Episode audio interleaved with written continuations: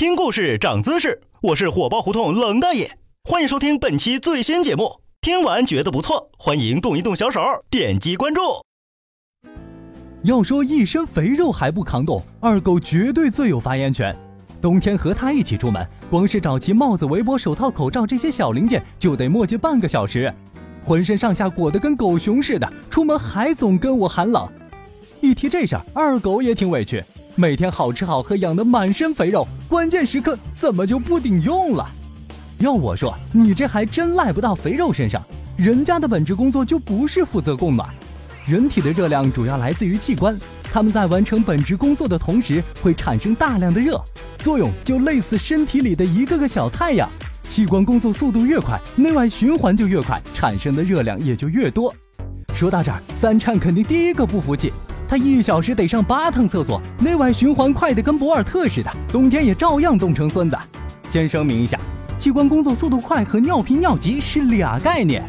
到底啥样才能抵抗凛冽的寒风呢？嗯，变成我这样就可以了。真的，有肥有瘦才最抗冻。肌肉感觉冷的时候会下意识缩成一团，这其实是神经的保护性抽搐。颤抖之后，肌肉会主动释放自己私藏的热量，来调节你在寒冷状态下的体温。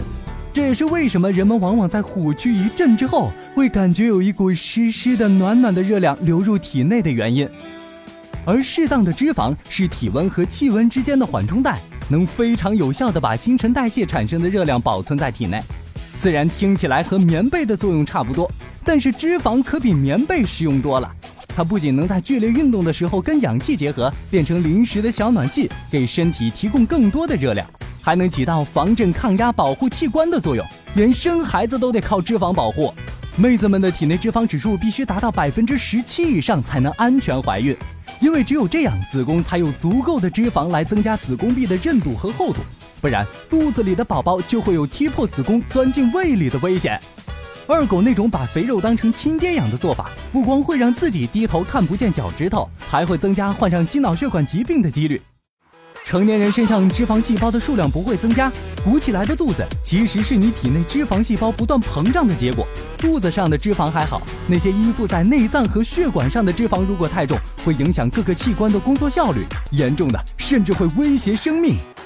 说白了，健康的身体才是防寒神器。自己产生的热量少，我十件大棉袄照样不抗冻。我穿了四百多级背心裤衩，也从来没感觉过冷呀。